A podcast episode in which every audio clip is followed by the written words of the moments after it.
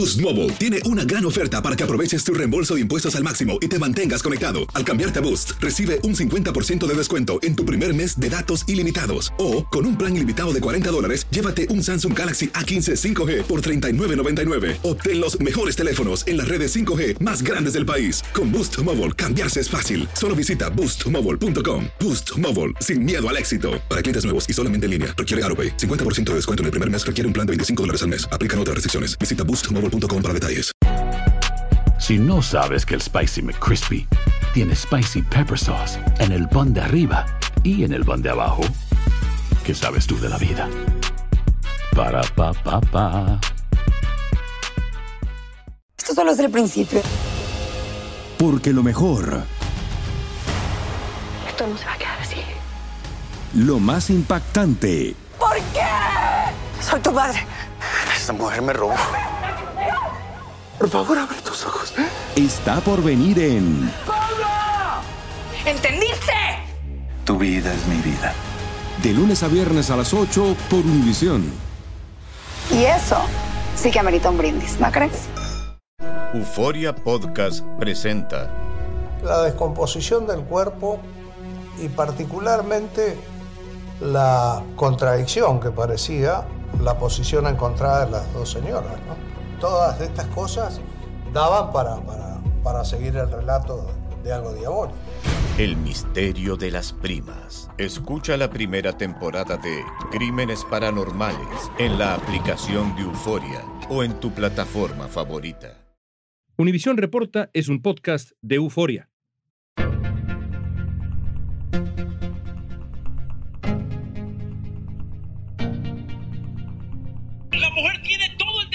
Cuerpo, A woman has every right to her own body. pero no tiene derecho al cuerpo del bebé. Vamos a votar por la vida, que fue lo que Dios hizo, no por la muerte. Vamos a votar en contra del socialismo.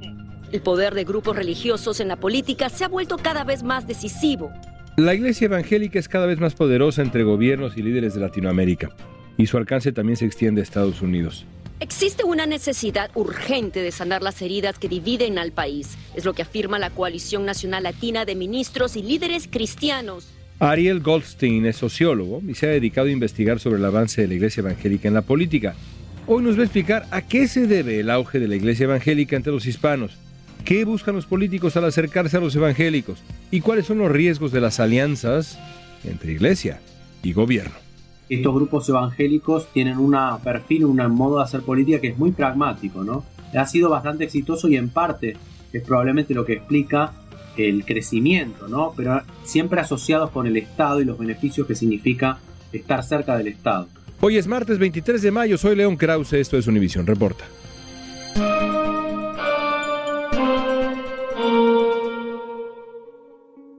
Escribiste el libro Poder Evangélico, hablabas en este libro sobre el crecimiento que los grupos evangélicos han tenido durante los últimos años a lo largo del continente americano. Pero antes de entrar a hablar de la región, quisiera pedirte un poco de contexto básico, digamos. ¿Quiénes son los evangélicos? ¿En qué creen? ¿Qué valores defienden? Bueno, hay una diversidad en los grupos evangélicos, hay distintas corrientes, ¿no? En particular yo me centro en lo que es el pentecostalismo, el neopentecostalismo, que dicen que ha surgido en Estados Unidos y ha tenido un impacto fuerte sobre América Latina, que se basa principalmente en esto de la teología de la prosperidad.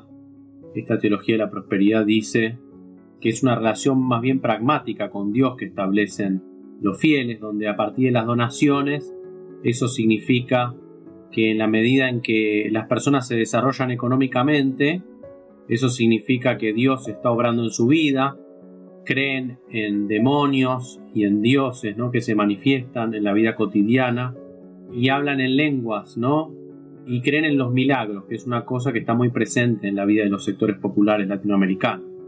Y esto conecta con algunas esperanzas y anhelos, perspectivas de sectores que quieren mejorar su vida, ¿no? Esta idea de emprender, de progresar individualmente, pero con la fe en Dios, conecta con los horizontes de expectativa de numerosas capas de la población que se encuentran muchas veces en situación precaria en América Latina y esto explica la expansión de estas iglesias. Justo eso iba ahora. El poder evangélico tiene un creciente protagonismo, digamos, en América Latina en distintas áreas del quehacer cotidiano, incluida la política. ¿Cómo se explica este protagonismo creciente en la región? ¿Qué están haciendo para que sus iglesias ganen cada vez más adeptos? Bueno, por un lado no tienen la jerarquía de la Iglesia Católica, ¿no? que es más bien jerárquica y le cuesta adaptarse a las distintas situaciones de vida a nivel cultural, de las personas, los pastores están presentes en los barrios populares, están cerca de la gente, adaptan también, por ejemplo, tienen mucha presencia en las redes sociales. La exigencia para fundar una iglesia nueva, una iglesia pentecostal, es simplemente que una persona tenga un garaje o un lugar en su casa y puede fundar una iglesia. Es muy distinto de la iglesia católica.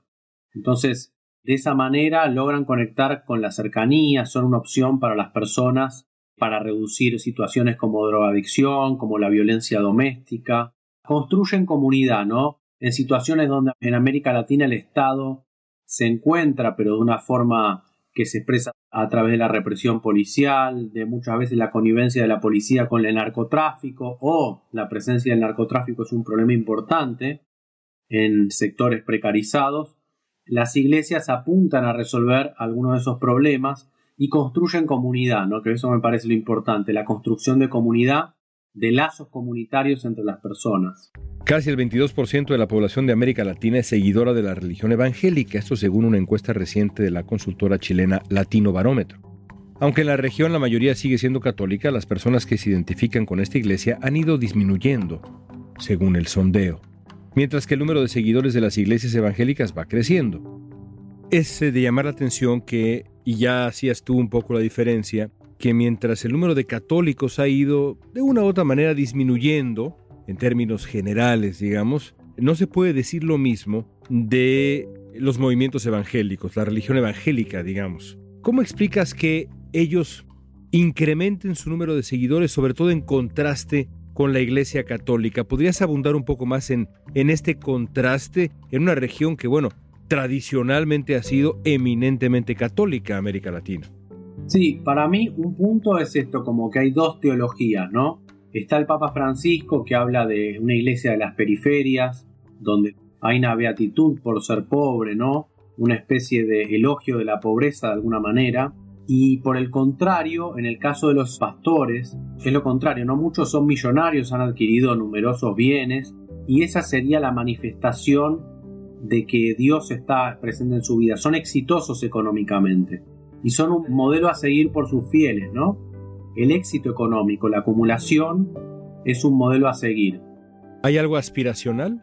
Exactamente, porque muchos de estos sectores, ¿no? Quieren progresar económicamente, quieren mejorar su vida económicamente y también eso se manifiesta a través de la presencia en las redes sociales, ¿no? Donde los pastores son modelo a seguir e imitar como influencers pero también con un mensaje religioso que está muy vinculado también al mensaje de autoayuda, ¿no? Porque los pastores no solo ofrecen, digamos, líneas de conducta a nivel religioso, sino a nivel de la vida cotidiana, de cómo tratar a sus parejas, de cómo ser una familia feliz. Y la cuestión de la familia es un punto importante acá, porque también muestran un modelo de familia exitosa que sería algo deseable a imitar por parte de los fieles. Muchas veces los hijos hijas de los pastores también son pastores en la iglesia y funciona así a la manera de una comunidad esa cuestión, ¿no? La cuestión de la familia, por eso tiene un papel muy importante en esta cuestión. Un reportaje de la revista The Economist reveló que las redes sociales han sido una herramienta clave para que los evangélicos difundan sus enseñanzas en Internet y han sustituido espacios físicos como plazas donde antes se hablaba de religión. Por ejemplo, el predicador más influyente de Brasil tiene 13 millones de seguidores en Instagram, mientras que el Papa Francisco tiene 9 millones. A lo largo de los siglos, la Iglesia Católica ha tenido también una influencia muy clara en la esfera política, pero en tu libro te enfocas en la influencia política que ha tenido el poder evangélico en América Latina.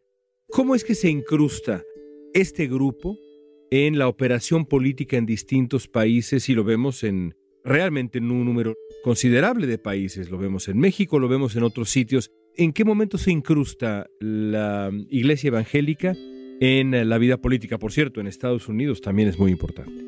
Bueno, ese es el punto central de mi libro, ¿no? Digamos, cómo se conecta este fenómeno con la política. Los grupos pentecostales, neopentecostales, tienen una forma muy pragmática de hacer política. Vos lo conocerás muy bien, el vínculo con Andrés Manuel López Obrador, ¿no?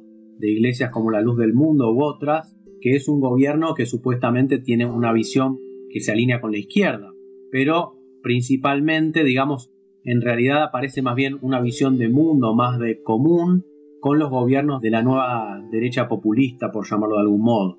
El caso de Jair Bolsonaro en Brasil es emblemático. Hay un frente parlamentario evangélico que tiene 200 diputados y 8 senadores que se ha vuelto muy influyente. También supieron estar aliados con Lula en su momento en Brasil, ¿no? Hay que ver ahora cómo, cómo se reacomodan. Tienen la segunda emisora de mayor importancia en Brasil, que es TV Record, que el dueño es Edil Macedo. Y también en Estados Unidos es otro modelo muy exitoso, principalmente durante la presidencia de Trump donde había creado en la Casa Blanca con Paula White, que era su consejera espiritual, un espacio ¿no? con presencia de la Biblia y pastores evangélicos que fue muy importante. El número creciente de hispanos evangélicos parece sintonizar más con el discurso de Trump que con el de Biden en materia moral y religiosa. Muy importante. Tú sabes que los demócratas quieren extender la aborción hasta el último punto. Es muy, yo creo que eso es muy, tú sabes, feo. Es interesante, ahora que mencionaba distintos países, que se han aliado, han encontrado puntos de encuentro con gobiernos nominalmente de derecha y nominalmente de izquierda, es decir, se han logrado acomodar incluso sin importar el lugar en el espectro ideológico que ocupe este o aquel gobierno. Sí, de hecho es interesante, por ejemplo, ver los casos de Venezuela y Nicaragua, donde por lo menos hasta hace poco tiempo estos gobiernos que tuvieron graves problemas con la Iglesia Católica, el gobierno de Ortega en Nicaragua y el de Maduro en Venezuela, por las violaciones de derechos humanos. Cuando aparecen esos problemas, el distanciamiento de estos gobiernos con la Iglesia Católica, aparece una nueva alianza con las iglesias pentecostales en los dos países para suplir ese déficit de apoyo religioso que tienen con la Iglesia Católica, lo que muestra que estos grupos evangélicos tienen un modo de hacer política que es muy pragmático, ¿no? Ha sido bastante exitoso y en parte es probablemente lo que explica el crecimiento, ¿no? Pero siempre asociados con el Estado y los beneficios que significa estar cerca del Estado.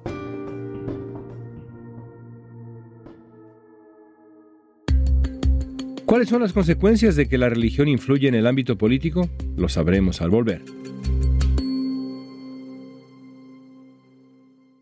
Boost Mobile tiene una gran oferta para que aproveches tu reembolso de impuestos al máximo y te mantengas conectado. Al cambiarte a Boost, recibe un 50% de descuento en tu primer mes de datos ilimitados. O, con un plan ilimitado de 40 dólares, llévate un Samsung Galaxy A15 5G por $39.99. Obtén los mejores teléfonos en las redes 5G más grandes del país. Con Boost Mobile, cambiarse es fácil. Solo visita boostmobile.com. Boost Mobile, sin miedo al éxito. Para clientes nuevos y solamente en línea, requiere AroPay. 50% de descuento en el primer mes requiere un plan de 25 dólares al mes. Aplican otras restricciones. Visita Boost Mobile para detalles. Esto solo es el principio. Porque lo mejor. Esto no se va a quedar así. Lo más impactante. ¿Por qué? Soy tu padre. Esta mujer me robó. Por favor, abre tus ojos.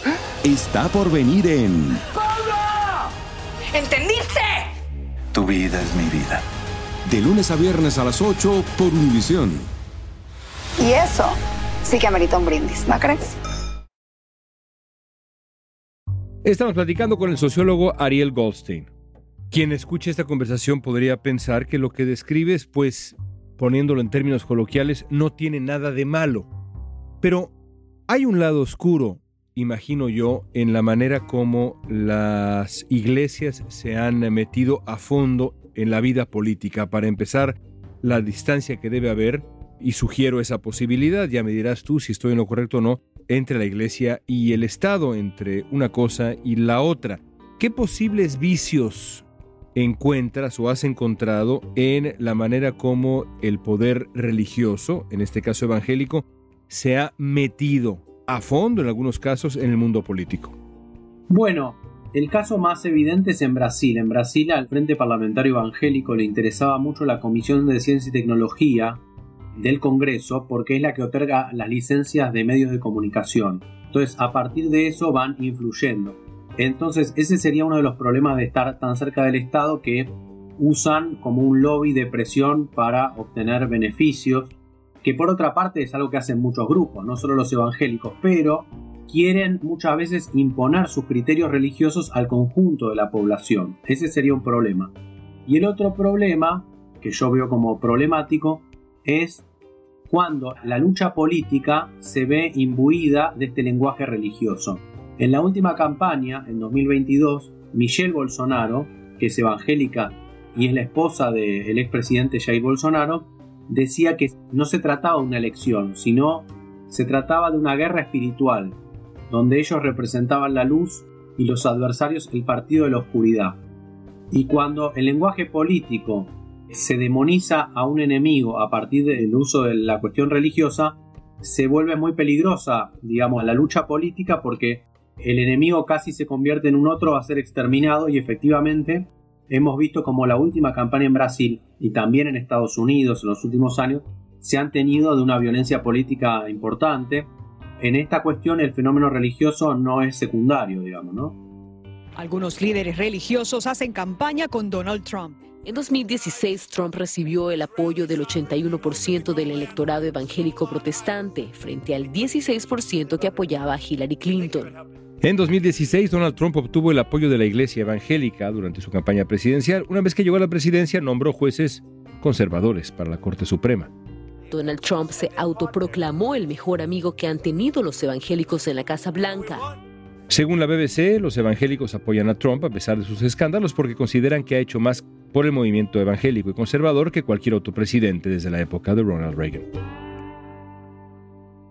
Y el poder de las iglesias evangélicas también incide en la creación de política pública, ¿no es cierto? Es decir, estos grupos de presión que existen dentro de la vida política también tienen como intención establecer, digamos, un rumbo para el trabajo legislativo, para el trabajo de las cortes, lo hemos visto en Estados Unidos.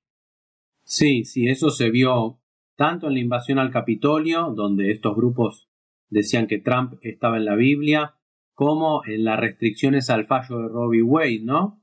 Están presentes estos grupos, la nominación en la corte de Donald Trump de esta jueza vinculada justamente a los grupos pentecostales, porque también, digamos, no solo se trata de grupos evangélicos pentecostales, sino que muchos grupos católicos han empezado en los últimos años a adoptar las prácticas del pentecostalismo.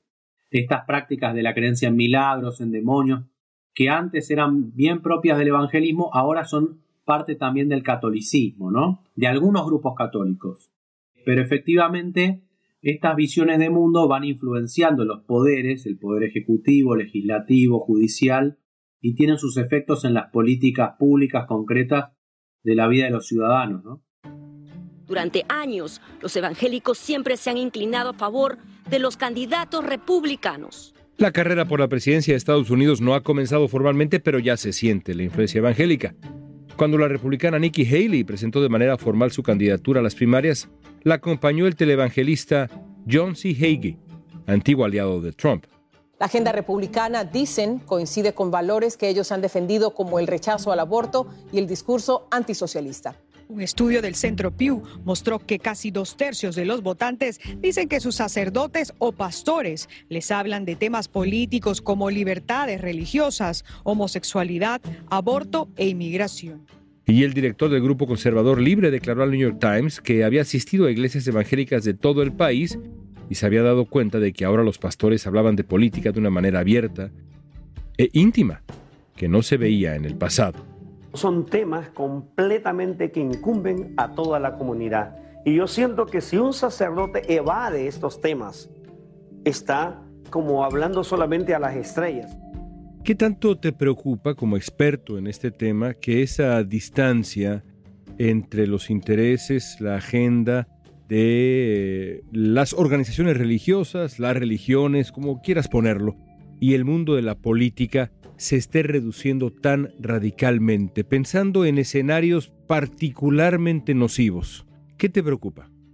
No, yo creo que es muy preocupante, digamos. Además, ni siquiera es solo una cuestión de América Latina. Uno lo puede ver en los últimos años, si uno ve lo que es Polonia y la relación con la Iglesia Católica, del Partido Ley y Justicia, o si uno ve lo que pasa en Israel con el nuevo gobierno de Netanyahu con el, digamos, el sionismo ortodoxo que gobierna hoy, ve justamente cómo esas guerras culturales que se dan mixturadas con una visión religiosa de la política se convierten en situaciones muy peligrosas, particularmente en un momento donde hay grupos feministas ¿no? que reclaman mayor igualdad en las relaciones de género, que ponen en cuestión modelos de relaciones entre el hombre y la mujer y las diversidades sexuales. Se están poniendo en cuestión modelos que tienen siglos de existencia, relaciones jerárquicas. Por supuesto, eso es muy difícil de modificar, pero genera como contraparte estas movilizaciones de guerras culturales, religiosas, que son muy complejas cuando se llevan al terreno de la política, particularmente por esta violencia potencial que pueden generar. Habrá quien esté escuchando esta conversación que estamos teniendo y argumente que para esa persona todo esto no tiene nada de malo, sino lo contrario. Y sin embargo, creo que habría que convenir que no es productivo para la vida democrática que se rompa esa distancia entre esas dos agendas tan fuertes, la vida política y lo que ocurre con las convicciones religiosas. Si estamos en ese entendido, también, digamos, dando lugar a que haya personas que ciertamente no estén de acuerdo con lo que estamos diciendo, ¿qué maneras tienen las sociedades de evitar que esa distancia se reduzca todavía más y estos escenarios de los que hablabas, que en el peor de los casos nos acercan hasta cierto punto, digamos, sin exagerar, a algo parecido a una teocracia, se siga reduciendo. ¿Qué medidas existen? Bueno, es interesante ver que los países que tienen mayor dificultad para resistir a estas situaciones son los países donde hay mayor cantidad de población que tiene una religión definida, ¿no? Por ejemplo, el caso mexicano, vos me dirás mejor que yo, pero es una sociedad muy religiosa, ¿no? entre católicos y evangélicos muy religiosa y que si bien tiene una legislación que es bastante de separar la cuestión de Estado e iglesias, hay una presión grande de la sociedad porque eso se modifique en los últimos años como parte de la expansión de estos grupos. No importa que la mayoría sea católica y no evangélica, pero el hecho mismo de que la sociedad en gran medida sea bastante religiosa significa una presión de la sociedad sobre el Estado para revertir esa norma, ¿no? En Paraguay, por ejemplo, también tenemos una sociedad muy religiosa, a pesar de que los evangélicos son un número pequeño, 5 o 10%, pero tienen mucha incidencia sobre las estructuras del Estado, también. Pero el caso de Uruguay es distinto, porque el caso de Uruguay es el único país donde proporcionalmente crecen las personas que no se identifican con ninguna religión o son ateos o agnósticos y eso ha significado, por ejemplo, que el Frente Amplio, ¿no? Por tener un ejemplo que es el partido que ahora no gobierna, pero que gobernó muchos de los últimos años, dice, frente a planteos que ha habido de las iglesias, ¿no? de hacer cultos en el Congreso, etcétera, dicen, iglesia y Estado tienen que ir por caminos separados. En definitiva, creo que es importante que aquellos partidos y líderes que cree más allá de su orientación ideológica, si es de izquierda, centro o derecha, si creen que es necesario que Estado e Iglesia se mantengan de forma autónoma, ajena, establezcan una serie de políticas en común, de acuerdos, para preservar eso, a diferencia de los que creen que, que tiene que haber una especie de gobierno de Dios en la presidencia, ¿no? Y a partir de ahí, estos grupos tienen que influenciar la política y el Estado. Tiene que haber una especie de, de alianza de todo el espectro político para preservar la laicidad del Estado. Esa es mi opinión. Después es muy difícil de hacer porque hay un avance muy importante de estas iglesias en la sociedad, en la construcción de comunidad en estos países de América Latina con tantos problemas de pobreza, de narcotráfico y de otros tipos, ¿no? Fascinante. Ariel, te agradezco mucho tu tiempo. Gracias por estar con nosotros. Bueno, muchas gracias, León, por la invitación.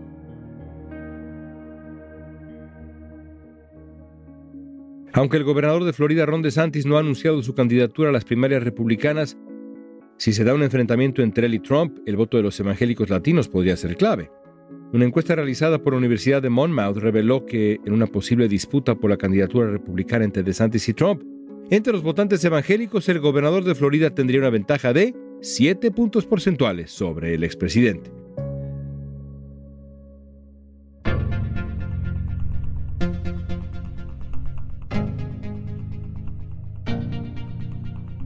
Esta pregunta es para ti. ¿Qué lugar debería tener realmente la religión en la vida política? Usa la etiqueta Univisión Reporta en redes sociales. Danos tu opinión en Facebook, Instagram, Twitter o TikTok. Escuchaste Univisión Reporta. Si te gustó este episodio, síguenos y compártelo con otros. En la producción ejecutiva, Olivia Liendo. Producción de contenido, Milis Supan. Asistencia de producción, Natalia López y Mansi. Booking, Soía González. Música original de Carlos Jorge García, Luis Daniel González y Jorge González. Soy León Krause, gracias por escuchar Univisión Reporta.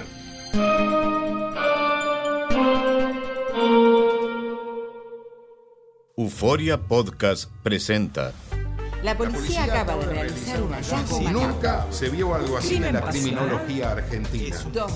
A lo largo de ocho episodios, nos adentraremos en la investigación policial mientras conoceremos las hipótesis que envolvieron al caso.